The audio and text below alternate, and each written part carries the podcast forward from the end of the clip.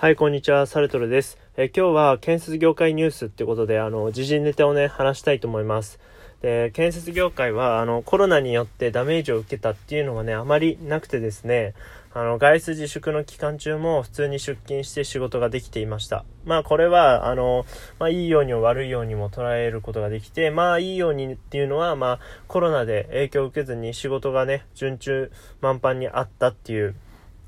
潤沢に存在したっていうところがとってもいいと思いますね。やはり衣食住の、あの、住のところ、人間が、あの、必要な、その、住み、住むっていう字の、あの、なん、ていうんですか、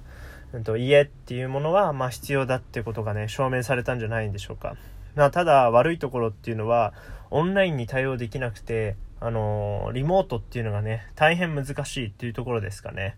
オンラインってめちゃめちゃ難しいんですよ。建設業は特に。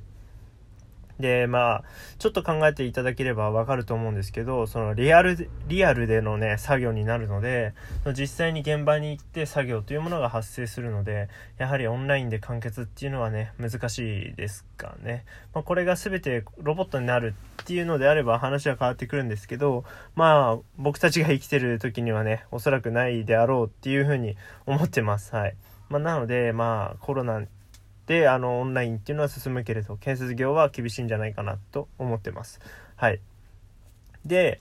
でなんですけどその先ほどねコロナでも建設業はあまり打撃を受けなかったっていうところなんですがちょっとねここはあのまだ癖がありましてその建設業のあの決算っていうのが、まあ、年度年度決算なんですよね。なので、えっと、3月と4月に年度末年度始めっていうことでうんと工事が始まったり終わったりとかするんですがえっとね去年の4月ぐらいってちょうど緊急事態宣言があのなんだ必要かどうかっていうところだったと思うんですよ。なのでその時はまだね工事を開始するところが多かったんですけど今年の3月年度末になりますね。年度末が終わりまた新しい工事があの着工するっていう話が今のところねかなり減っているみたいですね。まあ、これも、あの、まだね、あのー、先の話なのでわからないですが、まあ、未来の予測としては、えっ、と、工事、全体の工事数としては、かなり減ることが見込まれていると思います。っていうのも、国がね、だいぶあの、お金を、あの、巻いて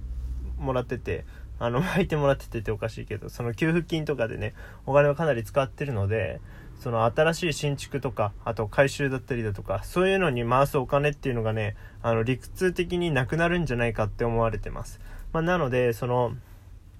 まあ、怖いっていうことで不安でもあるので、わざわざこの時期に新築を建てないっていうのがあるんですよね。まあ、なので、その年度末で一切、一回このお金を締めて、で、それからの工事を、あの、なんていうんですか、見送るというか、そういう企業とか、そういう会社が増えてるんじゃないかなって思ってます。まあ、なので、まあ、建設業はあのかなり遅れてねダメージを受けるんじゃないかなって思いますね。まあ、飲食店とかなんかはその何ですか営業短縮営業時間短縮でダメージを受けてますが、まあ、建設業もあの人事ではなくてこれからダメージを受ける未来が予測されてるってことであの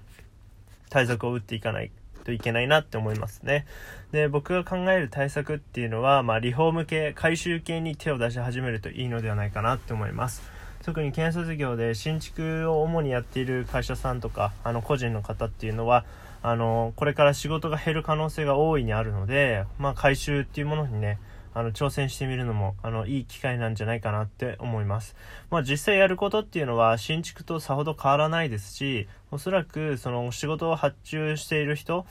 監督みたいな人が必ずいると思うので、まあ、そういった人たちがほぼ管理していると思います。まあ、なので、その人たちの通りに、えっと、施工すれば何ら問題はないので、新築とあまり関係ないのかなって思いますね。で僕の仕事は、まあ、回収